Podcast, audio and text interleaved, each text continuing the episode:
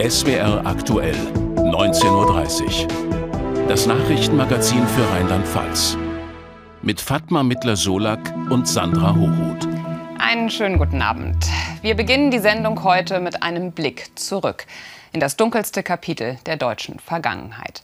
Am 27. Januar 1945 wurde das Konzentrationslager Auschwitz befreit.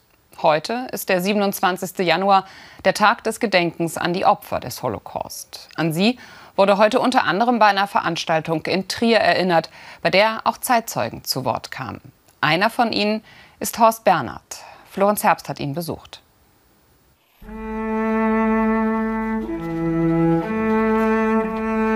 Die Erinnerung an den Holocaust ist im Leben von Horst Bernhard allgegenwärtig. 1935 flieht sein jüdischer Vater nach Südfrankreich, nachdem das Saargebiet für einen Anschluss an Deutschland gestimmt hatte. Deutschland ein Land, in dem zwei Jahre nach Hitlers Machtergreifung jüdische Mitbürger schikaniert und entrechtet werden. Horst ist zwei Jahre alt, als sich die Familie nordwestlich von Toulouse ein neues Leben aufbaut. Aber der Terror erreicht nach der Besetzung Frankreichs auch das Exil. Bei der Beerdigung eines Resistancekämpfers fangen deutsche Soldaten zu schießen an. Horst ist zwölf Jahre alt. Ich habe mich von meiner Begleiterin losgerissen, bin über die Gräber gerannt, gesprungen und so, bis ich vor der Mauer gestanden habe. Und dann bin ich irgendwie über die Mauer gesprungen, auf der anderen Seite in einem Weinberg gelandet und als weitergerannt, weitergerannt, aus Angst vor der Schießerei. Seine Eltern engagieren sich in einer Widerstandsgruppe und müssen abtauchen. Horst kommt bei einem französischen Ehepaar unter und darf seinen Vater nur einmal pro Woche sehen und das auch nur für einen Augenblick. Mein Vater läuft auf einem Bürgersteig in eine Richtung und ich spaziere auf dem gegenüberliegenden Bürgersteig in die entgegengesetzte Richtung. Und wenn wir uns kreuzen, blicken wir uns gegenseitig an, nicken uns zu und jeder hat gewusst, bei dem anderen ist alles in Ordnung. 1946 kehrt die Familie nach Saarbrücken zurück. Im Bund der Antifaschisten engagiert sich Horst Bernhard gegen das Vergessen, schreibt Bücher und erzählt Schülern und Schülerinnen seine Geschichte. 2019 erhält er dafür das Bundesverdienstkreuz.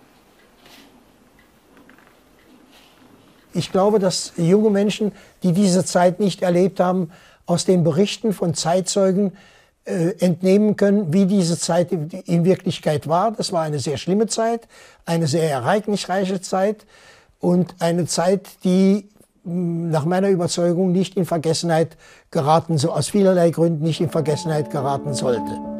Dazu will der 90-Jährige auch weiterhin seinen Teil beitragen, so wie heute in Trier.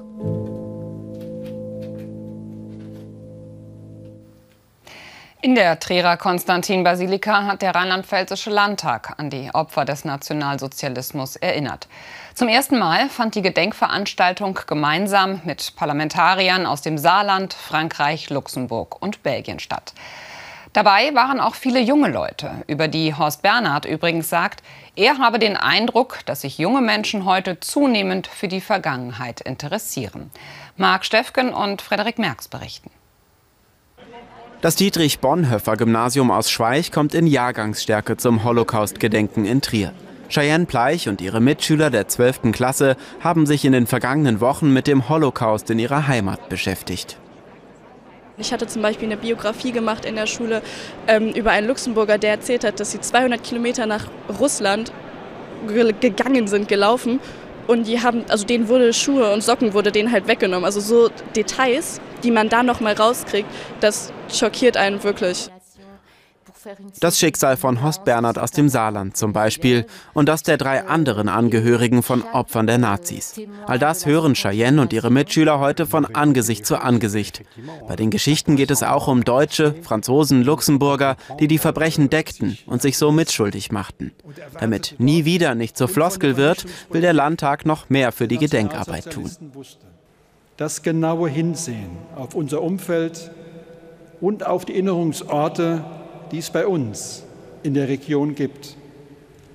Ein noch stärkeres Augenmerk auf die politische Bildung und vor allem eine Kultur der Anteilnahme. Zu Anteilnahme gehört gegenseitiges Verständnis, auch über Staatsgrenzen hinweg. Das betont Journalist Ulrich Wickert in seiner Festrede, inklusive Appell an die anwesende Politik. Deshalb rufe ich Sie alle auf, sich viel mehr für Spracherziehung und die Zukunft von Europa einzusetzen. Und zwar nicht nur reden, sondern auch handeln. Cheyenne hat heute gehandelt, die Biografie einer Zeitzeugin auf Französisch vorgetragen. Ihr Fazit nach der Veranstaltung, nicht handeln ist keine Alternative. Es gibt keine neutrale Seite, wenn es um, um Krieg oder ähm, Rechtsextremismus geht. Äh, da muss man sich ganz klar entscheiden, tue ich was dagegen oder tue ich nichts und bin dann quasi mit Schuld, wenn irgendwas passiert. Kommende Woche übernimmt Rheinland-Pfalz die Gipfelpräsidentschaft der Großregion mit den Nachbarn im Saarland, Luxemburg und Frankreich. Der Fokus grenzüberschreitende Gedenkarbeit. Die komplette Gedenkfeier können Sie übrigens auf unserer Homepage nochmal anschauen unter swraktuell.de/rp. Wir machen jetzt erstmal weiter mit Meldungen. Es gibt Neues zum 49-Euro-Ticket, Fatma. Richtig. Bund und Länder haben sich auf den 1. Mai als Starttermin geeinigt. Ab dann soll man für 49 Euro im Monat bundesweit den Nahverkehr nutzen können. Und es soll vergünstigte Jobtickets davon geben. Dabei zahlen dann Unternehmen ihren Beschäftigten einen Teil der 49 Euro. Die Gewerkschaft Verdi hat die Postbeschäftigten im Land für heute wieder zu Warnstreiks aufgerufen. Allein in Neustadt an der Weinstraße beteiligten sich rund 100 Beschäftigte. In Ida-Oberstein waren es etwa 80. Laut Verdi waren dort die Bereiche Postdienste, Spedition und Logistik betroffen. Wegen des Streiks konnte es rund um Ida Oberstein, Birkenfeld und Kirchberg zu Verzögerungen bei der Zustellung von Briefen und Paketen kommen. Verdi fordert für die Beschäftigten 15 Prozent mehr Lohn bei einer Laufzeit von zwölf Monaten. Die Deutsche Post lehnt das ab. Im Kampf gegen den Lehrermangel hat ein Expertengremium vorgeschlagen, dass Lehrer und Lehrerinnen weniger in Teilzeit arbeiten sollen. In Rheinland-Pfalz stößt dieser Vorschlag auf Kritik. Bildungsministerin Hubig warnte, dass der Beruf an Attraktivität verlieren könnte. Die Gewerkschaft Erziehung und Wissenschaft meint, dass Lehrer mehr arbeiten könnten, wenn sie von anderen Arbeiten entlastet würden. In Rheinland-Pfalz arbeiten von etwa 40.000 Lehrern 16.000 in Teilzeit. Bundesweit haben Unterstützerinnen und Unterstützer von Fridays for Future für eine klimagerechte Politik demonstriert, so auch in Mainz. Vor der Landesgeschäftsstelle der Grünen forderten sie, dass die Braunkohle unter dem nordrhein-westfälischen Ort Lützerath nicht abgebaut wird. Als Partei mit Regierungsverantwortung würden die Grünen maßgeblich dazu beitragen, dass Deutschland seine Klimaschutzziele verpasse, so die Bewegung. Sie würden ihrem Anspruch als Klimaschutzpartei nicht gerecht. Seit drei Jahren ist es unter uns, das Coronavirus. Am 27. Januar 2020 wurde es zum ersten Mal in Deutschland nachgewiesen, bei einem Mann in Bayern. Das Virus verbreitete sich rasend schnell. Kurz darauf rief die Weltgesundheitsorganisation den internationalen Gesundheitsnotstand aus. Heute berät die WHO darüber, ob der nach drei Jahren wieder aufgehoben werden soll. Drei Jahre, die uns alle belastet, verändert und geprägt haben. Tim Kirschsieper hat sich in Mainz umgehört, was von Corona hängen geblieben ist. Drei Jahre Corona, da haben wir einiges mitgemacht. Eine stark eingeschränkte Bildung und Betreuung von Kindern und Jugendlichen. Weihnachten feiern ohne Oma und Opa. Beerdigungen ohne persönliche Abschiede geschlossene Gastronomie, ausgefallene Kultur, Fasnacht ganz ohne Zusammensein. Ich hatte vieles geplant. Ich wollte nach Australien auf den Austausch und solche Sachen sind ausgefallen. Schrecklich. Ich habe vier Sportgruppen, die ich leite. Die konnten alle nicht kommen. Da bleiben wir daheim. Haben wir kein Problem. Deutschland, ja, die ganze Welt schaut plötzlich nach Mainz. Denn der Impfstoff der Firma BioNTech soll einen 95-prozentigen Schutz vor Corona liefern. Die EU erteilt dem Impfstoff als erstem eine Zulassung. Doch auf die Hoffnung folgt bei vielen Wut. Es gibt zu wenig Impfstoff. Dann das Chaos um den Impfstoff von AstraZeneca. Erst empfohlen, dann doch nicht, dann doch wieder. Generell stimmt die Abstimmung zwischen Bund und Ländern oft nicht. Das kostet viel Vertrauen in die Politik. Es war ein ständiges Hin und Her. Vor allen Dingen kommt ja jetzt im Nachhinein raus, es sind zu viele Masken gekauft worden, es ist zu viel Impfstoff gekauft worden, aber alles nicht rechtzeitig. Die Politiker sich selber einfach nicht sicher waren, äh, wie sie jetzt damit umgehen. Es war einfach noch nie da gewesen und äh, da muss ich sagen, also ja, ich habe jetzt nicht gerne in deren Haut, also ich hätte nicht gerne in deren Haut gesteckt. Es war viel einfach auch Unklarheit, es war viel Unsicherheit da. Inmitten der Pandemie gibt es aber auch jede Menge Glück. Das Statistische Bundesamt zählt so viele Babys wie schon seit 1997 nicht mehr. Ein wahrer Babyboom, bedingt durch den Lockdown irgendwie hatten die Leute mehr Zeit und äh, das macht scheinbar freudig. Die Pandemie rückt die Pflege in den Fokus. Pflegende werden zeitweise als Heldinnen und Helden gefeiert. Auf Balkonen werden sie beklatscht. Für bessere Arbeitsbedingungen und mehr Gehalt führt der Applaus freilich nicht. Ja, wo hängt's dann? Warum bezahlen sie nichts? Warum? Sollten vielleicht die Löhne irgendwie angehoben werden, dass man da irgendwie eine Lösung findet, dass es allen Beteiligten da in dem Themenfeld gut geht. Man merkt es einfach halt in, den, in der Umgangsform halt. Ne? Also die sind schon ja, am Limit. Arbeiten sie mal acht Stunden in so einer Kluft mit Maske, mit allem, da sind sie abends fix und fertig. Da können sie gar nichts mehr machen. In drei Jahren Corona haben wir so manche Hürde gemeistert, haben improvisiert und sind zusammengerückt. Aber viele sind durch die Pandemie geschwächt. Vertrauen ist verloren gegangen und manche Probleme sind noch immer nicht gelöst. Drei Jahre Corona. Was hat die Pandemie mit uns als Gesellschaft gemacht? Darüber spreche ich jetzt mit Professor Michael Jeckel, Soziologe und Präsident der Universität in Trier. Guten Abend. Guten Abend nach Mainz. Herr Jeckel, die Pandemie hat unser Leben in sehr vielen Bereichen eingeschränkt. Zu Beginn war der Zusammenhalt groß, doch im Laufe der Zeit, so scheint es zumindest, ging immer mehr ein Riss durch die Gesellschaft zwischen denen, die mit den Corona-Maßnahmen einverstanden waren und denen, die sie abgelehnt oder Corona angezweifelt haben. Kann man diesen Riss wieder kitten? Niemand weiß genau, wie groß dieser Riss eigentlich ist, aber dass er vorhanden ist, wird wohl niemand bezweifeln wollen. In den Anfangstagen und Monaten der Pandemie musste die Gesellschaft mit der Kollektiverfahrung des Wartens irgendwie umgehen auch mit der Angst, die damit verbunden war. Es gab keine Instrumente. Wir wussten nicht, äh, wie man dieser Pandemie und welches Ausmaß sie einmal haben wird, Herr werden könnten.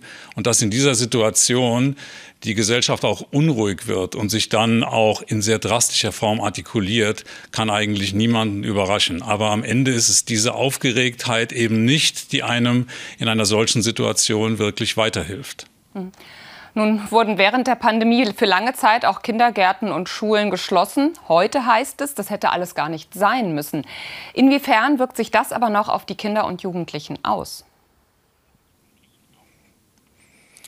Das wurde ja in den letzten Wochen sehr häufig thematisiert. Auch die Vorsitzende des Deutschen Ethikrats hat darauf hingewiesen, dass selbst dieses Gremium die zu erwartende Belastung für Kinder und Jugendliche unterschätzt hat. Daraus muss man lernen, aber welche Rezepte man daraus wirklich ableiten kann, da stehen wir eigentlich noch am Anfang und vielleicht ist es auch die neue Krise, die jetzt die Corona-Krise überlagert, die etwas äh, behindert, dass wir eine systematische Bilanz dieser Corona-Pandemie ziehen können. Aber gibt es denn vielleicht auch positive Lehren aus den vergangenen drei Jahren? Wo hat die Pandemie gut getan? Also wenn ich an die Situation hier an meiner Universität zurückdenke, dann war das am Anfang eine unerwartete Stille und auch ein Stillstand aller Teilsysteme. Und irgendwann, das liegt in der Natur der Sache, versucht man zu überlegen, wie kann ich das ändern? Und dabei ist viel Kreativität entstanden und es sind viele auch positive Signale, die die Solidarität einer Gesellschaft äh, verdeutlichen, wahrgenommen worden. Denken Sie an das Singen auf den Balkonen in Italien oder denken Sie an die vielen Online-Formen, wo man sich irgendwie als Gemeinschaft dann doch wieder zusammengefunden hat. Also es gab auch positive Signale. Sagt der Soziologe Michael Jeckel aus Trier. Vielen herzlichen Dank. Und das Gespräch haben wir am Nachmittag aufgezeichnet. Es gibt weitere Meldungen unter anderem steht in Frankenthal ein Wiederholungstäter vor Gericht, Fatma. Der Mann aus dem Rhein-Pfalz-Kreis muss sich zum wiederholten Mal wegen des Besitzes von Kinderpornografie verantworten. Ihm wird vorgeworfen, auf seinem Handy mehr als 300 Bilder und Filme gehabt zu haben, die sexuellen Kindesmissbrauch zeigen. Der 40-Jährige räumte ein, mehrfach zu Kindern Kontakt gehabt und diese berührt zu haben, womit er gegen Auflagen verstieß. Der Angeklagte saß bereits zweimal in Haft, unter anderem wegen sexuellen Missbrauchs von Kindern. Zwei Geldautomatensprenger sind vom Landgericht Koblenz zu Haftstrafen verurteilt worden. Die Männer aus den Niederlanden hatten gestanden, im vergangenen Jahr in der Region mehrere Automaten gesprengt zu haben. Einer der Angeklagten muss für fünf Jahre und der andere für fast vier Jahre ins Gefängnis. In Kaiserslautern hat ein Barbesitzer mit einer Stahlrute Kinder verprügelt, die Schneebälle gegen sein Fenster geworfen hatten. Laut Polizei benutzte er einen sogenannten Totschläger und verletzte damit die 13- und 14-jährigen Jungen. Gegen ihn wird jetzt wegen des Verdachts der gefährlichen Körperverletzung ermittelt. In der Pfalz ist eine Jugendliche von einem Zugbegleiter aus einer haltenden S-Bahn gestoßen worden, weil sie kein gültiges Ticket hatte. Wie die Bundespolizei Kaiserslautern jetzt bekannt gab, ereignete sich der Vorfall am Dienstagabend am Bahnhof Limburger Hof. Zeugen notierten den Namen des Schaffners und zeigten ihn bei der Polizei an.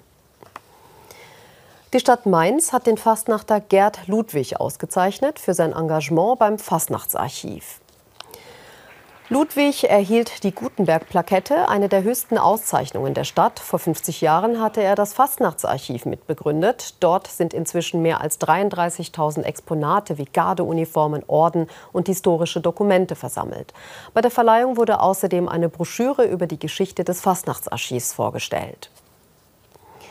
Fußball-Bundesligist Mainz 05 wird die Partnerschaft mit dem Sponsor Kömmerling fortsetzen. Das Fensterbauunternehmen aus Pirmasens ist seit 2015 Haupt- und Trikotsponsor der Mainzer. Der bis 2024 laufende Vertrag wurde vorzeitig um drei weitere Jahre verlängert. Wir sind ein deutscher Verein, der aber in, in Rheinland-Pfalz, in der Landeshauptstadt sitzt. Und für uns gibt es eigentlich nichts Besseres, dass wir auch ein, ein weltweit operierendes Unternehmen mit Sitz in Rheinland-Pfalz, zwar nicht in Mainz, aber in Rheinland-Pfalz gefunden haben, was über so viele Jahre diesen Club jetzt unterstützt. Also ich kann mir da eigentlich nichts Besseres vorstellen. Die deutsche Fußballnationalmannschaft bestreitet ihr erstes Testspiel in diesem Jahr in Mainz, und zwar am 25. März. Gegner in der Arena von Mainz 05 ist Peru. Wann der Vorverkauf für die Tickets startet, ist noch nicht bekannt. Der erste FC Kaiserslautern kann sich auf seine Fans verlassen. Manch Erstligist schaut neidisch auf die glühenden Anhänger und die tolle Stimmung beim Zweitligisten. Dadurch ist allerdings auch die Erwartungshaltung hoch. Trainer Dirk Schuster rechnet fest mit tausenden Fans, die morgen die Reise nach Hannover antreten, um die Roten Teufel zu unterstützen. Und der FCK will in der Rückrunde aber auch liefern. Jürgen Schmidt hat das Team beim Flutlichttraining beobachtet. Mächtig unter Dampf steht das Team bei minus 2 Grad am Betzenberg. Die Kälte ist kein Thema beim FCK. In kurzen Hosen sogar der Trainer erwischt. Die Profis auf Temperatur, sie trainieren abends, weil der Auftakt gegen Hannover auch am Abend ist. Eine gute Nachricht, alle verfügbaren Spieler können ran, keine Verletzten, alle wollen dabei sein. Es wird ein dickes Brett für uns. Aber ich denke, durch die Vorbereitung und durch die letzten Ergebnisse auch im alten Jahr können wir da auch mit breiter Brust hinfahren und äh, können da durchaus mit der Gewissheit auch hingehen, dass wir äh, bei unserer Leistungsfähigkeit hundertprozentig abrufbar auch konkurrenzfähig sind. Und das ist unser Ziel. Mit einem Sieg im Heimspiel gegen Hannover zum Auftakt der zweiten Bundesliga ist der FCK damals im Juli in die Saison gestartet. Es war die Ouvertüre für eine tolle Hinrunde, die letztlich auf dem vierten Platz endete. Seit dem ersten Spiel schon haben die FCK-Fans ihre Liebe zum Club wiederentdeckt. Der Zuschauerschnitt liegt in den Heimspielen bei 38.000. Auswärts werden morgen rund 10.000 FCK-Fans im Stadion erwartet und das Team unterstützen. Wir freuen uns natürlich, äh, weil ich es gerade gesagt habe, äh, vor Tausenden, Zehntausenden Fans zu spielen, dass wieder so eine gewaltige Lawine aus Kaiserslautern in den Norden rollt, dass ja, meine private Schätzung wieder 10.000 Lauterer da sein werden. Und äh, das ist jedes Mal auch für uns ein besonderes Ereignis, ein besonderes Gefühl ja, und auch ein besonderer Ansporn. Eine zusätzliche Motivation für das Team ist der Gewinn der Landessportlerwahl in Rheinland-Pfalz. Dieser Titel ist aber auch eine Verpflichtung, sagt der Trainer. Der freut sich auf morgen. Schönen Feierabend für euch. Gute Strategie. Mit einem Lachen in die schwere Auswärtspartie in Hannover. Falls Sie mal einen Beweis brauchen, wie schön Rheinland-Pfalz ist, wie wär's hiermit? Burg Trifels bei Anweider. Dieses Foto und viele weitere tolle Aufnahmen aus der Pfalz und aller Welt gibt's ab heute bei den Fototagen Best of Pfalz in Pirmasens zu sehen. Zurzeit läuft gerade die Eröffnungsgala. Michelle Habermehl und Lukas Schulz nehmen uns im Vorfeld schon mal an ein paar wunderschöne Orte mit. Atemberaubende Sonnenaufgänge im Dahner Felsenland, unendliche Weiten im Pfälzerwald und seltene Tieraufnahmen aus der Region. Spektakuläre Bilder wie diese gibt es am Wochenende bei den Fototagen in Pirmasens zu bewundern. Die hat der Fotograf Harald Kröer schon vor vielen Jahren ins Leben gerufen. Im Mittelpunkt der Ausstellung stand oft der Mensch, doch nicht in diesem Jahr, in Krisenzeiten. Wir haben zweieinhalb Jahre, sage ich mal salopp, Chaos hinter uns. Ja, von Krieg, von schwersten Erkrankungen, von vielen Toden. Ich denke, diese Botschaft ist für mich ganz eklatant. Wenn ich selbst die Bilder anschaue mit dem Beamer oder auf Großleinwand, dann lege ich mich zurück und merke in mir, es tropft alles weg. Also der Kopf wird frei. Doch diese Schönheit ist auch vergänglich, denn auch die Natur befindet sich in einer Krise. Schmelzende Gletscher, Artensterben, kranke Wälder. Deshalb haben sich die Organisatoren entschieden, mit Bildern internationaler Fotokünstler und Vorträgen auf den Klimawandel aufmerksam zu machen. Wenn jemand aus den Vorträgen und jemand aus der Ausstellung geht und nachdenklich geworden ist und vielleicht darüber nachdenkt, hm, sollte so bleiben oder nicht, und dann haben wir alles erreicht, was wir wollen. Er denkt nach und wenn er ein bisschen tiefer geht, sieht er, okay, das muss erhalten werden. Ein Steinmarder im Sprung, ein Löwenbruder beschützt sein Geschwisterchen. Für den perfekten Moment warten die Fotoprofis teils Tage oder auch Wochen. Doch der Preis zahlt sich aus. Innerhalb weniger Minuten befindet man sich auf Weltreise, zumindest im Kopf. Diese Ausstellung eignet sich ganz hervorragend dafür, weil wir in Gedanken reisen können. Wir können an verschiedene Orte in Europa uns bewegen.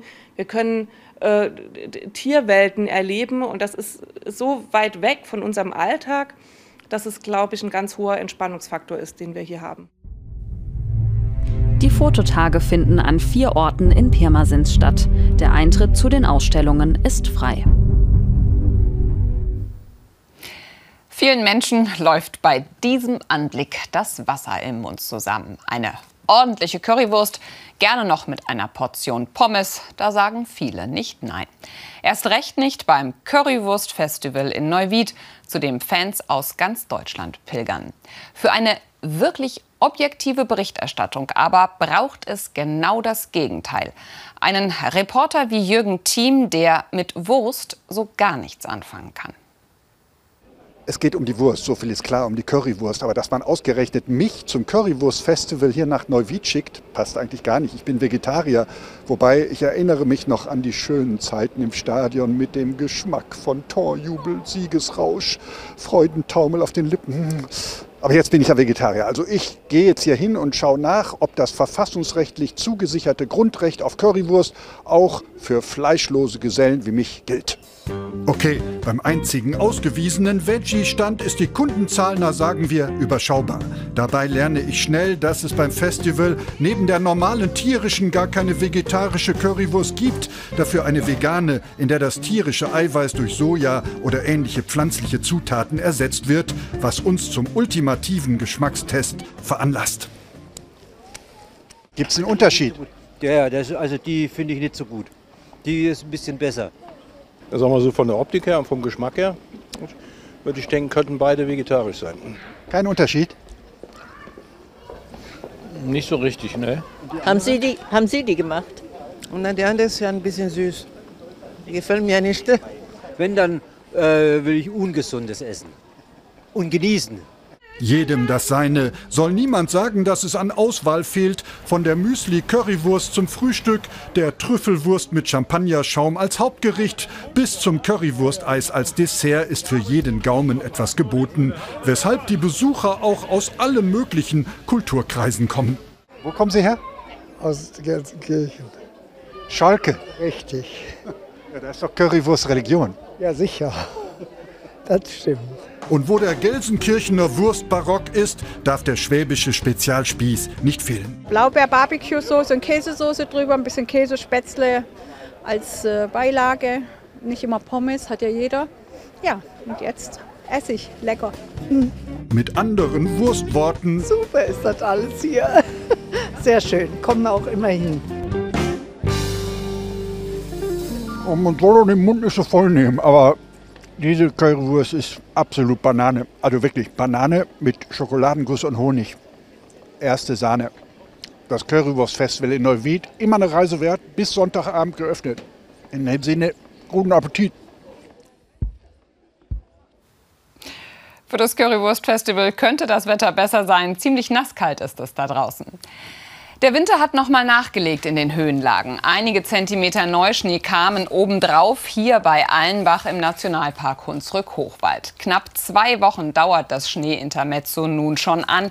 Eigentlich normal für die Jahreszeit. Seit sich die milden Winter aber häufen, werden diese Bilder seltener. Die närrischen Wochen kommen so langsam in ihre heiße Phase. Nach der Tagesschau kommt hier die badisch-pfälzische Fasnacht aus Frankenthal. Ja, und Viertel vor zehn gibt es die nächsten Nachrichten für Rheinland-Pfalz, dann von Jan-Boris Rätz. Wir wünschen Ihnen einen schönen Abend und eine gute Zeit. Tschüss.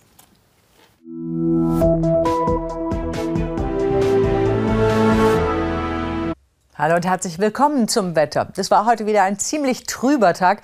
Das heißt, wenn überhaupt, gab es meist nur wenige Minuten Sonne. Sie sehen es auch auf dem Satellitenbild, es war in weiten Teilen Deutschlands so. Zwischendrin, so Richtung Westerwald, mal ein paar Auflockerungen. Und hier sieht man einen Fleck, wo es richtig gut aufgelockert hat, nämlich in den Vogesen. Und zwar südwestlich der Vogesen. Der Wind kommt aus nordöstlichen Richtungen, staut sich dann an den Gebirgen. Und auf der windabgewandten Seite, also im Lee, da kam dann auch gelegentlich kurz die Sonne raus. Das war auch bei uns der Fall. Dementsprechend kamen wir in Friesenhagen auf immerhin 40 Minuten Sonnenschein. Im Erbeskopf liegen gerade 20 Zentimeter Schnee. Und es geht weiter in der Nacht mit dichten Wolkenfeldern. Aus denen fallen aber nur wenige Tropfen oder auch Flocken in den höheren Lagen. Die Temperaturen sinken bis morgen früh auf Werte von meist 2 bis minus 3 Grad in den Hochlagen. Morgen Vormittag kompakte Wolkenfelder, Nebel, Hochnebel. Im Laufe des Nachmittags gibt es dann auch mal ein paar Lücken. Das heißt, die Sonne kommt gelegentlich raus, insbesondere so Richtung Koblenz, Westerwald. Da kann es sogar recht sonnig werden. Die Temperaturen steigen am Nachmittag auf Werte von minus 1 bis 4 Grad, Dauerfrost in den höheren Lagen und der Wind ist schwach und kommt meist aus nordöstlichen Richtungen. Die nächsten Tage kommt wieder Bewegung ins Wetter. Sonntag nach Nebelauflösung häufiger Sonnenschein bei 2, 3 Grad. Montag ein Tief mit Schneeregen, Graupelschauer. Es wird windig Montag und Dienstag. Dienstag das nächste Tief bringt meist Regen.